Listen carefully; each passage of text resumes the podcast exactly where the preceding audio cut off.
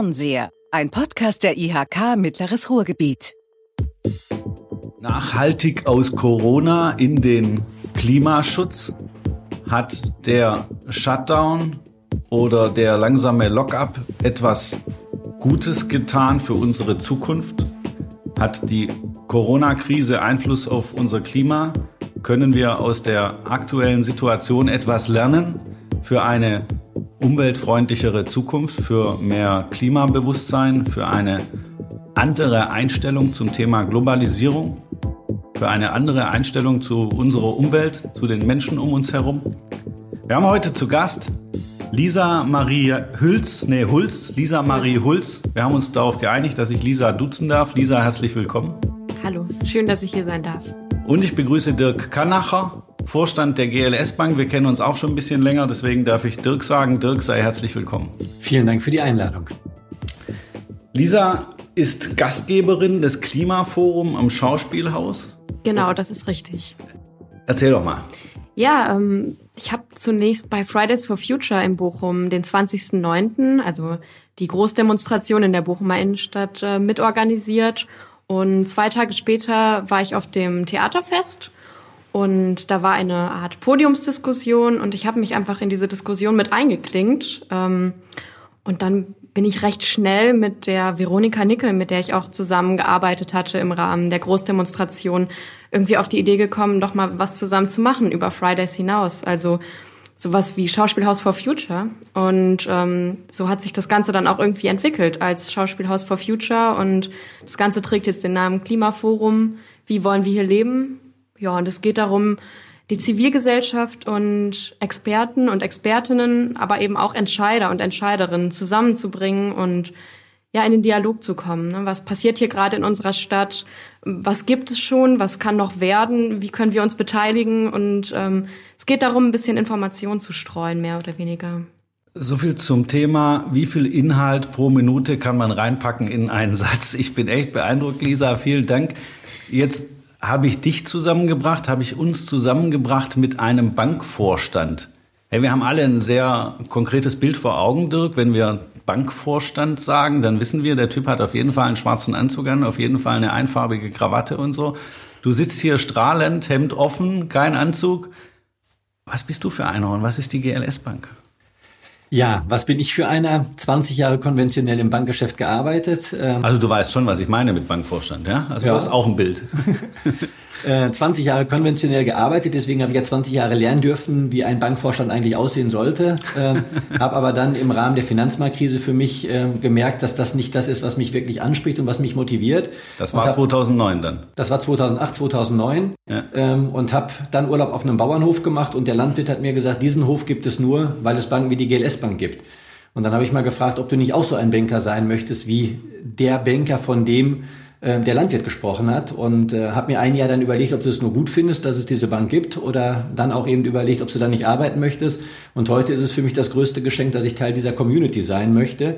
Ähm, und ich bin auch nicht Bankvorstand, ich bin Mitarbeiter und fühle mich als Mitarbeiter, als einer von 650, die wir sind. Und das, was wir machen, ist eben sozial-ökologische Projekte finanzieren, also Geld dorthin zu bringen, wo es wirklich von den Menschen gebraucht wird und das eben mit sogenannten Positiv- und Negativkriterien. Also manche Dinge schließen wir aus und manche Dinge wollen wir halt besonders fördern. Also wenn ihr euch heute darin betteln wollt, wer von euch beiden am schnellsten reden kann, da bin ich schon schwer beeindruckt, weil du machst das auch mit den vielen Inhalten pro Minute. Äh, das Gute ist, unsere Zuhörerinnen und Zuhörer können das nachher einfach ein bisschen langsamer ablaufen lassen, wenn ihr beide sprecht. Ich bin echt beeindruckt. Bei dir muss ich nicht mehr fragen, ob du den Schritt bereut hast, Dirk, von einer, wie du sagst, konventionellen Bank zur sozial-ökologischen Bank. Aber ist das jetzt nur, ist das so eine Förderbank, die GLS Bank, oder müsst ihr auch Geld verdienen? Nein, wir stellen aber den Sinn halt vor den Gewinn und das steht auch bei uns im Leitbild. Ähm, das heißt, man kann ja auch Dinge tun, ähm, die der Gesellschaft gut, sind, äh, gut tun. Man kann auch Dinge tun, ähm, die halt für die Umwelt gut sind. Und wenn dann am Ende eine Rendite überbleibt, und die muss überbleiben, weil wir werden ja auch nach genau den Kriterien, ich sag mal, reguliert und auch kontrolliert wie jede andere Bank, dann ist das aber immer das Ergebnis. Also man kann ja auch eben den Sinn vor den Gewinn stellen und eben das Ziel das Geld verdienen ist nicht, ähm, oder das ist nicht das Ziel, Geld zu verdienen, sondern ist im Prinzip das Ergebnis einer guten Tätigkeit. Und die Leute kommen zu uns, die finden uns gut und wir gewinnen im Moment jeden Monat knapp, ähm, ja, knapp 4000 Kunden neu, ähm, die das einfach gut finden.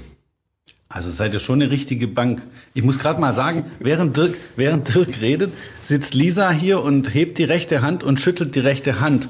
Und sie hat uns beigebracht, das kommt von Fridays for Future, das ist, wie man Zustimmung signalisiert. Also Lisa signalisiert Zustimmung. Kannst du was anfangen mit so einer Bank?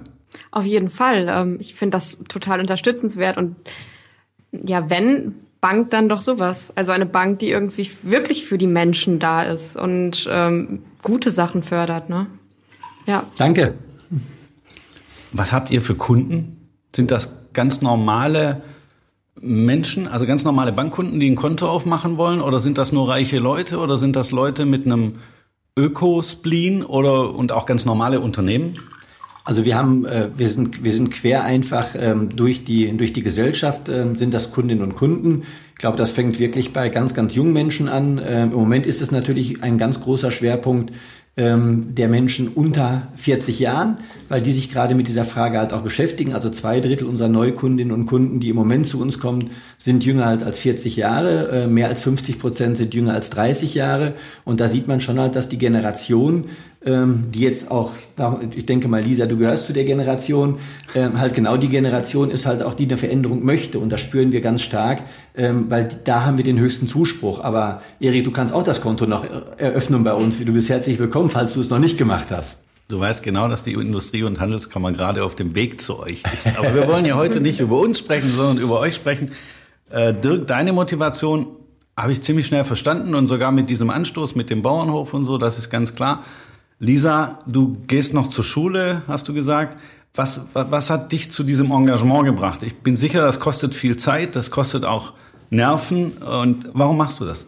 Ja, ich sag mal so, mir selbst war irgendwie recht schnell klar, dass ich was anders machen will, als so wie ich erzogen wurde.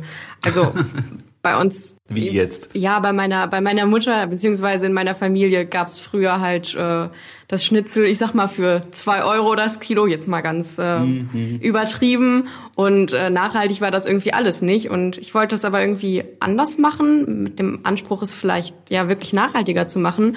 Dann habe ich eben angefangen, unverpackt zu kaufen und ähm, öfter vegetarisch zu essen. Mittlerweile esse ich sehr oft vegan, weil ich mhm. einfach weiß, dass es besser ist für die Umwelt. Ich fahre auch Fahrrad, ähm, so wie du das dir gerade eben gesagt hast, dass du das ähm, momentan versuchst, ganz viel Fahrrad zu fahren. Und ja, ich habe einfach das Gefühl, wenn man sich zusammentut, wenn man die Energien bündelt, wenn man Leute zum Handeln motiviert, wenn man Aufklärungsarbeit ähm, irgendwie betreibt in dem Sinne der Umweltaufklärung, Umweltbildung, dass man einfach viel mehr bewirken kann und dass man eben zusammen einfach Großes bewirken kann. Und irgendwie fände ich das einfach schade, wenn, wenn jeder, der vielleicht so nachhaltig ist, dass das ist super für je, also für die Umwelt, wenn jeder das machen würde. Aber wenn man das teilt und einfach ganz viele Leute noch damit ins Boot holt, ja. ich, das ist für mich einfach so ein Ansporn, dass ähm, einfach so viele Leute wie möglich in dieses Umdenken kommen. Und da ist eben auch das, ähm,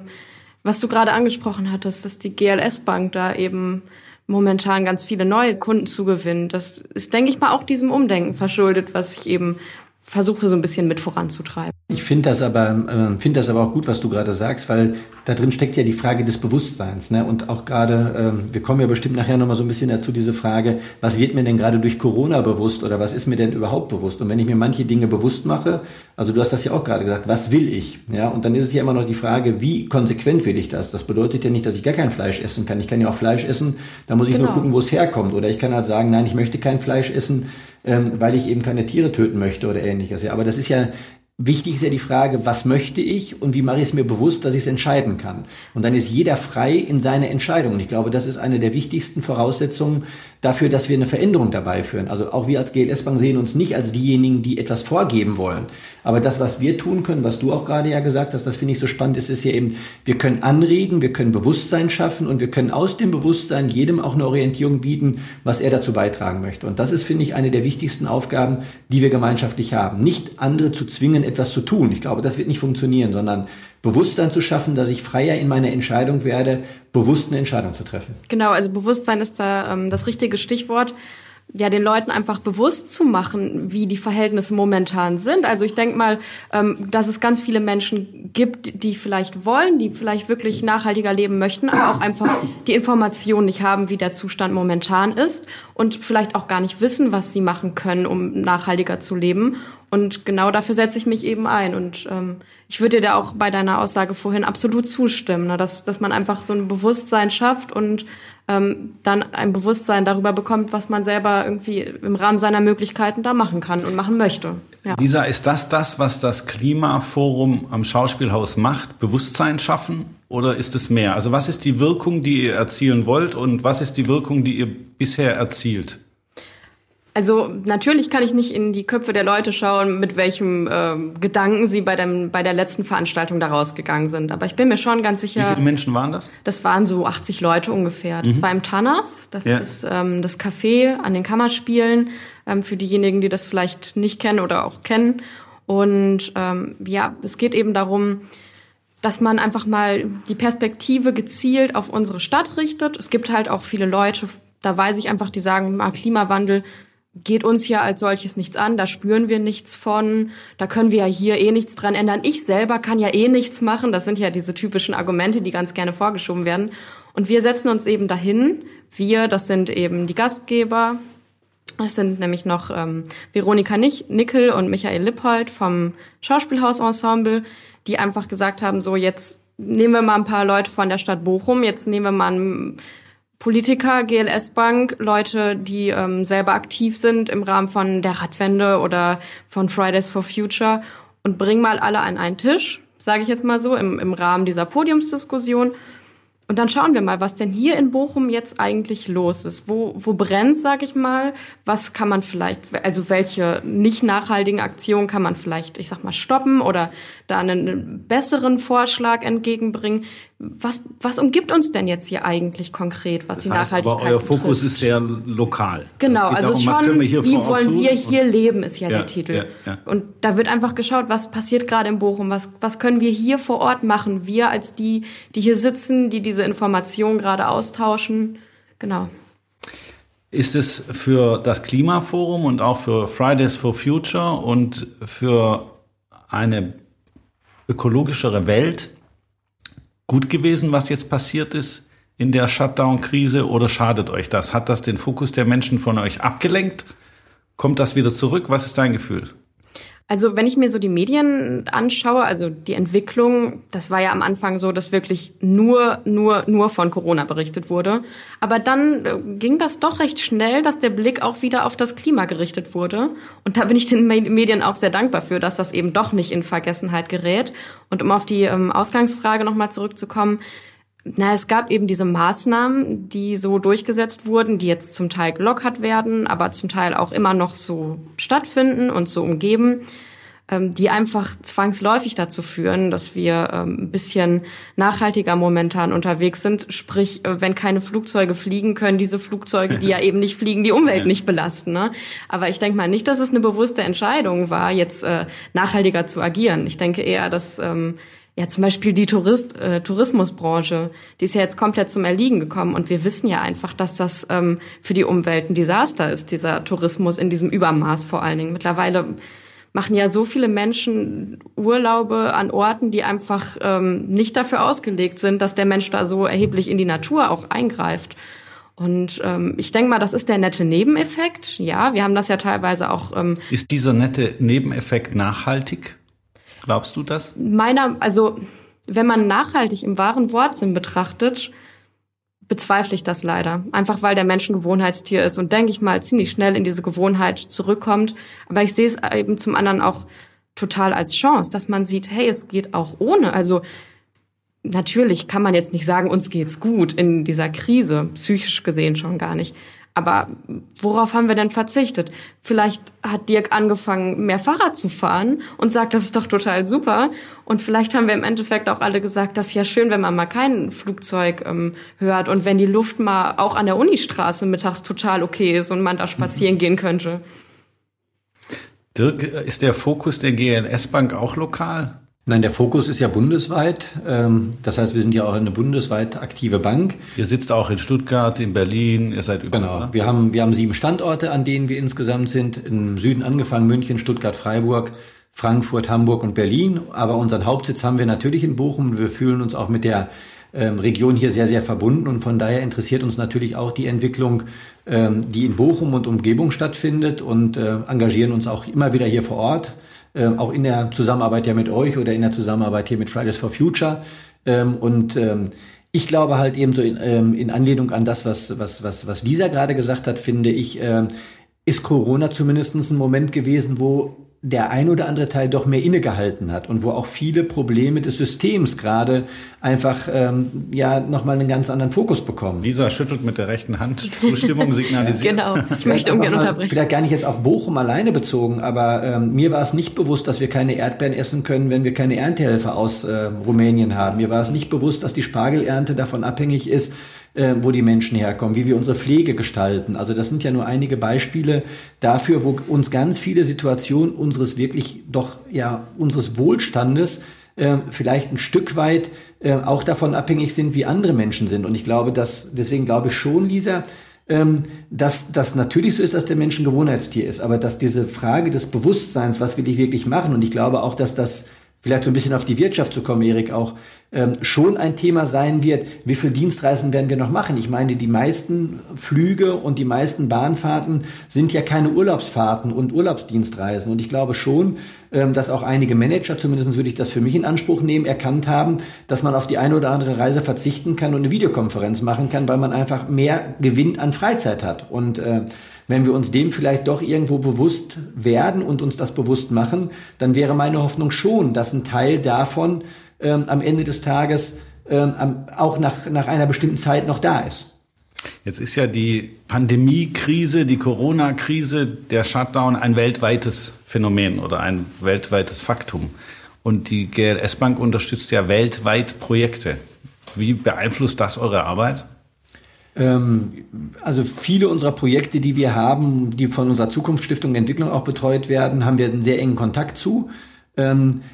Den Menschen geht es gut vor Ort. Ähm, da sind keine Kannst du mal sagen, was das für Projekte sind, damit man so eine Vorstellung kriegt? Also es ist der Schulbau beispielsweise, was ich auch persönlich unterstütze, ein Schulbau in Kenia beispielsweise, ja, ja. in einem Maasai-Gebiet, wo ich mich sehr persönlich für engagiere. Da ist es jetzt halt im Moment so, dass der Schulbau weitergeht. Ähm, also die Baustelle steht nicht still. Die Baustelle steht nicht still, weil man in diesen Ländern beispielsweise sehr darauf geachtet hat, ähm, dass man dann eben aus den Städten heraus eine Ausgangssperre gemacht hat. Also man hat dann ja. eben gesagt, Nairobi oder Mombasa als ein Beispiel zu nennen, ist mehr oder weniger abgesperrt, damit die ländlichen Bevölkerungsteile geschützt sind und es nicht einfach aus den Städten herausgetragen wird. Aber auch diese Länder haben ja ein Einreiseverbot. Okay. Ähm, das heißt, da dürfen die Leute auch nicht rein. Wenn sie einreisen, haben sie auch eine 14-tägige Quarantäne. Also da findet sich vieles wieder. Ähm, ein bisschen herausfordernd ist es natürlich aber auch, und das muss man sagen, dass in diesen in, in vielen Ländern, ähm, wo es noch um Korruption auch geht und wo es halt auch andere Gefahren gibt, dass plötzlich Strukturen zum Tragen kommen. Ich sage das einfach mal, mafiöse Strukturen zum Tragen kommen, die immer schon da gewesen sind, ähm, die sich jetzt aber beispielsweise gerade mehr um die Bevölkerung kümmern, als es vielleicht der Staat tut. Also besteht auch in vielen Situation eine große Gefahr, dass Demokratien oder ich sage mal grunddemokratische Verhältnisse ja. ähm, gefährdet sind. Und ich meine, darüber müssen wir uns mal bewusst sein. Man kann auch viel über Politik im Moment reden, aber die Stabilität in Deutschland, auch die Geschwindigkeit der Entscheidungen, die wir getroffen haben, das möchte ich schon noch mal nach vorne stellen ähm, dass wir da schon auch vieles richtig gemacht haben. Auch wenn wir uns vielleicht jetzt vieles anders wünschen oder eine schnellere Lockerung wünschen. Aber ich möchte das immer wieder bewusst machen. Ich glaube, es gibt kaum ein Land auf dieser Welt, was so gut durch diese Krise gekommen ist wie Deutschland. Und das finde ich ist äh, auch ein sehr hohes Gut, wofür ich sehr dankbar bin. Hat das, was jetzt passiert ist im Shutdown, was wir alle erleben, was wir in Zusammenhang mit der Pandemie erleben, hat das Einfluss auf eure, eure Geschäftsphilosophie?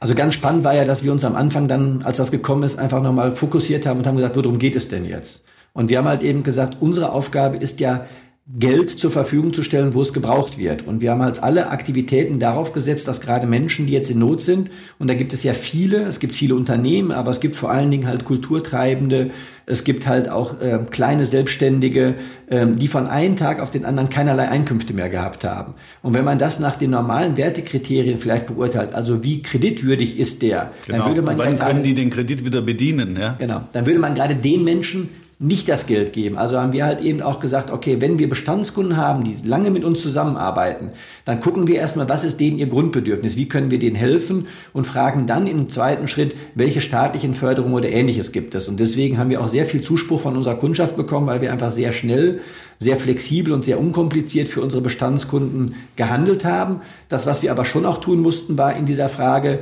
ähm, oder in dieser Phase, dass wir halt auch mal geguckt haben, wie viele Neukunden können wir gerade aufnehmen und wie können wir die Türen öffnen. Aber wir haben bewusst gesagt, erstmal der Bestandskunde äh, und dann der Neukunde, wobei die Neukunden, habe ich ja gerade schon gesagt, weiterhin kommen und von daher freut uns das. Um es mal in der Bankersprache zu, zu fragen, heißt das, ihr habt euch neue Risiken reingeholt? Wir haben uns neue Chancen reingeholt. Also es gibt natürlich immer auch, ja, also messbar haben wir keine weiteren Risiken oder sind wir kaum weitere Risiken entgegengegangen. Aber das gehört ja auch dazu. Also die, Auf, die Grundaufgabe einer Bank ist es, Risiko zu übernehmen. Sonst würde es Banken, sonst braucht es keine Banken. Also die Banken übernehmen Risiken. Sie müssen sie halt nur kennen, sie müssen sie bewerten und dann müssen sie sie bewusst eingehen. Und das ist halt das, was wir ständig machen. Deswegen kommen wir auch gut durch die Krise. Das Motto deiner Bank lautet, scher dich drum. Wie passt das jetzt in die Krise? Ja, auch jetzt darum zu kümmern, wo sind denn vielleicht auch Menschen, die ähm, gerade in der Gesellschaft ähm, denen es vielleicht nicht so gut geht, auch eine hohe Aufmerksamkeit dazu haben. Ich finde, das fängt bei den Mitarbeitenden an. Ähm, wir beiden haben am Anfang darüber gesprochen und haben gesagt, okay, wir nutzen jetzt vielleicht einen Teil der freien Zeit und genießen das, aber es gibt vielleicht auch andere Seiten. Es gibt auch gerade alleinerziehende Väter oder alleinerziehende Mütter, ähm, die versuchen müssen, Arbeit und Beruf irgendwie zusammenzubringen. Nur um es mal kurz einzuordnen, unsere Mitarbeiter, also deine, meine, unsere, sind seit 40 Tagen im Homeoffice. Genau. Hat das, funktioniert das bei dir? Funktioniert super. Wir haben ungefähr die Hälfte der Mitarbeitenden im Homeoffice. Ähm, das ist wirklich ein toller Erfolg. Aber wir sind auch gut im Kontakt mit den Menschen und wir sagen nicht, Homeoffice ist die Lösung für die Zukunft, sondern es wird für den einen oder anderen wird es gut sein, dass er weiter im Homeoffice ist. Für den einen oder anderen wird es aber auch gut sein, dass er wieder in die Bank darf. Und ich glaube, das, was wir jetzt brauchen, ist halt auch Lösung für die Menschen, die unter dieser Krise groß leiden. Also auch wirklich eben Alleinerziehende, was ich gerade gesagt habe. Thema Kindergärten, Thema Schulen. Ich glaube, dass das schon auch ein gesellschaftlicher Druck gerade existiert, wo wir sehr aufmerksam sein müssen. Als Arbeitgeber das auch gut zu versorgen. Aber das heißt ja schon, das erleben wir in der IHK auch, dass Homeoffice echt gut funktioniert und für viele eine echt gute Lösung ist und dass Kollaboration auch auf der digitalen Ebene funktioniert. Ihr hattet vor, euch in Bochum räumlich zu vergrößern. Bleibt es dabei oder braucht ihr jetzt plötzlich weniger Platz? Also wir wollen ja weiterhin viele Kundinnen und Kunden gewinnen, ja, und wir werden den Raumbedarf dann daran orientieren, wie sich die Arbeit der Zukunft gestaltet. Und wenn wir weniger reisen wollen, wenn wir mehr Homeoffice machen werden, dann wird sich das vielleicht nicht in der Frage von Quadratmetern in Wohnräumen oder in Büroräumen abspielen, sondern dann wird sich das vielleicht einfach mehr in der Wirksamkeit unserer Arbeit abspielen. Und die wollen wir erhöhen. Ob das dann wirklich ein neues Gebäude braucht, da bin ich zum jetzigen Zeitpunkt äh, nicht überzeugt von, weil ich finde auch, wir müssen uns mit der Frage gut auseinandersetzen, gucken, wie wir das jetzt gestalten wollen. Also auch aus der Krise nochmal gucken, was bedeutet denn, was sind die Chancen da drin, dass wir Homeoffice und Digitalisierung einfach vorantreiben. Du bist ja ein großer Freund von neuer Mobilität, sage ich mal, Mobilität mit mehr Bewusstsein und so. Äh, das heißt auch mehr ÖPNV nutzen. Im Moment scheint der ÖPNV der große Verlierer der Corona-Krise zu sein. Das mag vielleicht auf den ersten ähm, oder auf den ersten Eindruck so scheinen. Ähm, das ist nicht meine Meinung. Ich glaube halt aber, dass wir eine, wir brauchen jetzt, es gibt ja solche Begriffe wie Abwrackprämie, die jetzt gerade auch in den Vordergrund ja. gestellt werden. Lass uns doch da eine Mobilitätsprämie rausmachen und lass uns alternative Mobilität fördern. Und dann müssen wir auch eine andere Art äh, von ÖPNV natürlich haben. Wir dürfen jetzt nicht die Frage stellen. Also keine Kaufprämie für neue Dienstwagen oder was? Also ich habe nicht das Gefühl, dass wir mehr Autos auf der Straße brauchen. Das sehe ich und, genauso. und vor allen Dingen nicht diese komischen mit diesen drei Buchstaben SUV, ähm, weil das ist total übertrieben. Also ich möchte wirklich die Forderung auch hier nach vorne stellen und zu sagen, ÖPNV teilen, also Mobilität teilen, Sharing müssen wir fördern. Äh, wir müssen auf keinen Fall individuell, äh, Individualverkehr fördern äh, mit großen Motoren und großen Autos. Ich glaube, das ist einfach Vergangenheitsförderung. Dennoch, wenn ich da einmal kurz einhaken darf, ähm ich finde, wir sollten aber auch den ÖPNV, so wie er stattfindet, im Moment nochmal überdenken, weil ähm, ich sag mal, E-Mobilität, das ist eben auch nicht das, was uns rettet. Und das rettet uns auch in der Autobranche nicht, nur weil dann da plötzlich äh, ja ein Elektroauto, ich sag mal jetzt plötzlich in aller Munde ist, heißt das nicht, dass das Problem damit aus der Welt geschafft ist. Also ich finde, man muss halt ähm, den, die ganze, also den Verkehr, die Mobilität einfach mal neu denken. Man muss wirklich umdenken irgendwie. Also man, man sollte, finde ich, zum Beispiel auch Lastenfahrräder viel attraktiver gestalten. Äh, man sollte die Möglichkeit bieten, dass die Leute günstiger den ÖPNV nutz, nutzen können. Man sollte mal über Wasserstoff nachdenken. Und ich denke mal, natürlich muss auch so eine Innenstadt dann ein bisschen umdenken und dann gibt's einfach den Ring in der Form nicht so, wie er jetzt äh, momentan existiert, sondern als Einbahnstraßensystem.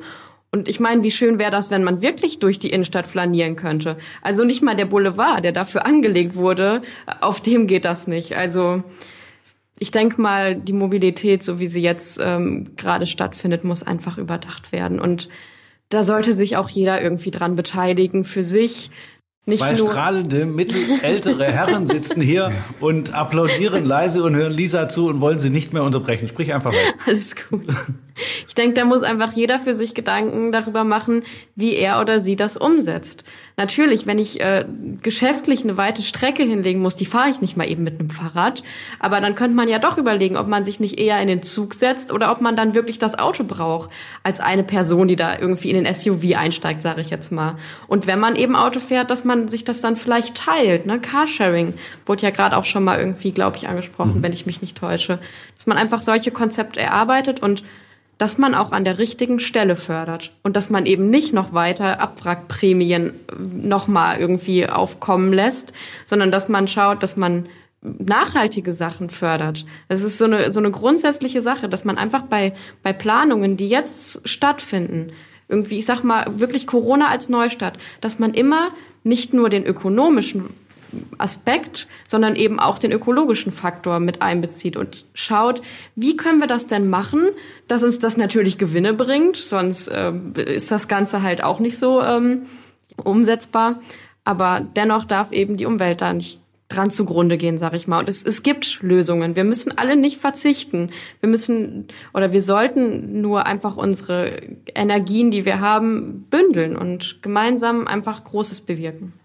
Ich komme mir vor wie bei Wetten das, wo ich merke, äh, eigentlich muss ich jetzt auf die Zeit gucken, aber ich habe gar keine Lust, das zu stoppen.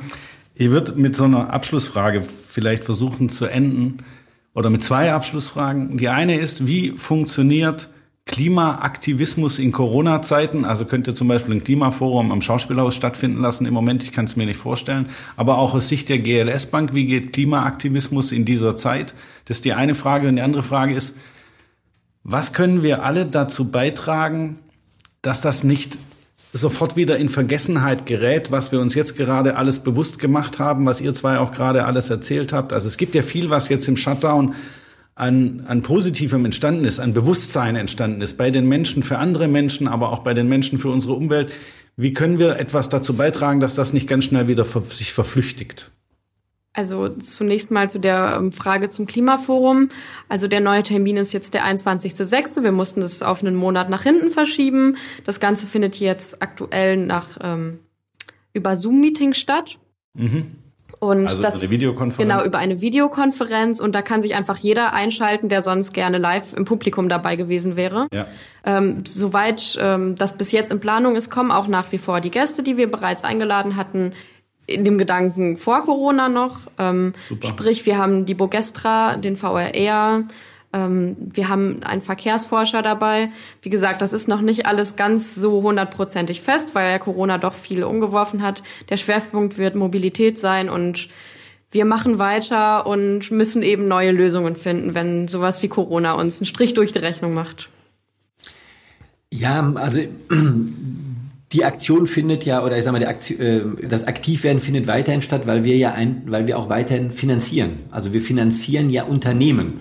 Äh, und die Unternehmen kommen in die Wirkung. Und wir sind ja da nur Intermediär, die Unternehmen zu unterstützen. Und die Unternehmen fragen heute genauso an wie vor der Krise. Ähm, der Teil geht also weiter und der andere Teil verlagert sich dann halt ein Stück weit ähm, von den Veranstaltungen, die wir in den Filialen machen, eben auch, genauso wie das bei euch ist, eben dann ähm, in eine Videokonferenz oder in einen Podcast, wie wir es jetzt auch hier machen, oder in ein Video, was mein Vorstandskollege halt auch regelmäßig dann dreht, um darüber zu berichten, wo wir stehen.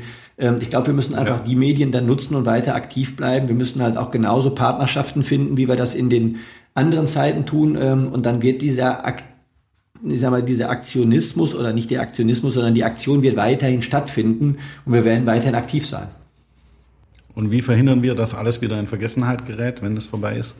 Also ich glaube, dass ein paar Maßnahmen einfach auch irgendwie in der Politik angekommen sind. Also dass angekommen ist, dass, dass sie notwendig sind, wie zum Beispiel, dass man die Globalisierung ein Stück weit eindämmt und so ein bisschen lokaler, regionaler, deutschlandweit, wie auch immer europaweit produziert. Also dass man dementsprechend auch als Folge automatisch die Lieferwege kürzer hält und somit logischerweise weniger CO2 ausgestoßen wird. Und da sehe ich eben eine ganz große Chance drin, dass man die Globalisierung nicht immer nur als Chance sieht, was sie darstellen kann, natürlich, sondern eben auch als Risiko und somit für uns aber als Land, als ähm, ja, je nachdem, man kann das ja bis auf ähm, die Stadt, in der wir leben, mhm. runterbrechen, dass man das eben wieder fördert und dass man damit auch neue Arbeitsplätze schafft und irgendwie so ein bisschen, ja, wie soll ich sagen? Ich sag mal, ich finde es schön, dass hier eine Fiegebrauerei steht. Und zwar nicht, weil ich gerne Bier trinke, sondern weil ich das einfach gut finde, dass es sowas noch gibt, dass es noch Fabriken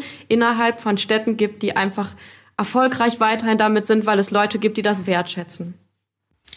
Vielleicht zwei Gesichtspunkte, die ich dazustellen möchte. Ähm, einmal ist es ja der Gesichtspunkt, in der aktuellen Corona-Krise haben ja die jungen Menschen unwahrscheinlich viel Rücksicht auch auf die Älteren genommen und auf die älteren Generationen. Also wo hat man sich getroffen, wie häufig hat man sich getroffen oder ähnliche Fragen. Und ich glaube, jetzt ist diese Generation ähm, auch gefragt, die in der Verantwortung ist. Also diese ja. die Manager, die in der Verantwortung sind, die Managerinnen, die in der Verantwortung sind. Also wenn es um die Klimakrise geht, ist es ja genau umgekehrt. Jetzt müssen ja eigentlich die, die heute vielleicht schon in einer großen Verantwortung in der Politik, in der Gesellschaft, im Unternehmen stehen, auch mal gucken, was ist denn das Bedürfnis eigentlich der zukünftigen Generation. Um eine Zahl vielleicht einfach dazuzustellen. Also Corona hat uns mal ein ähm, eine Orientierung gegeben, was denn eigentlich Klimawandel bedeutet, weil das, was wir im Moment einsparen, sind ungefähr acht Prozent an CO2-Emissionen. Und wenn wir das 1,5 Grad Ziel erreichen wollen, was wir committed haben, wo wir gesagt haben, ja, das wollen wir als Gesellschaft, dann bräuchten wir jedes Jahr Corona neu, damit wir unsere Klimaziele einhalten. Leider beim aktuellen Trott, den wir gehen, würde das aber bedeuten, dass wir unsere Wirtschaft in die Steinzeit zurückschicken. Genau. Und jetzt ist aber doch der Manager gefragt oder die Politik, die Managerin und Manager gefragt, um eben zu gucken, wenn es jetzt ging, dann wird es doch auch in einer anderen Situation gehen. Und dazu würde ich gerne halt aufrufen, eben mit anderen Leuten zusammenzukommen, um das zu denken. Und ich glaube, es ist denkbar. Wir müssen nur den Mut haben, es zu denken. Und wir müssen uns zusammentun mit den Leuten, die das denken wollen. Äh, und dann werden wir halt auch vieles davon umsetzen und erhalten können, was jetzt gerade passiert ist, ohne Erik die Wirtschaft zu gefährden. Ich glaube, es geht erfolgreich, und das beweisen wir seit 40 Jahren als GLS Bank, dass man den Sinn nach vorne stellen kann und trotzdem erfolgreiches Unternehmen führen kann. Ich lasse das jetzt als Schlusswort stehen. Ich freue mich, dass ihr beide so positiv denkt und gleichzeitig so vehement für eure Ziele eintretet. Das hat Spaß gemacht, euch zuzuhören. Es hat Spaß gemacht, mit euch zu reden. Vielen Dank, dass ihr da wart. Lisa, Dirk, Dankeschön. Ja, mir hat es auch Spaß gemacht. Lasst uns in Kontakt bleiben. Danke. Dankeschön. Dankeschön.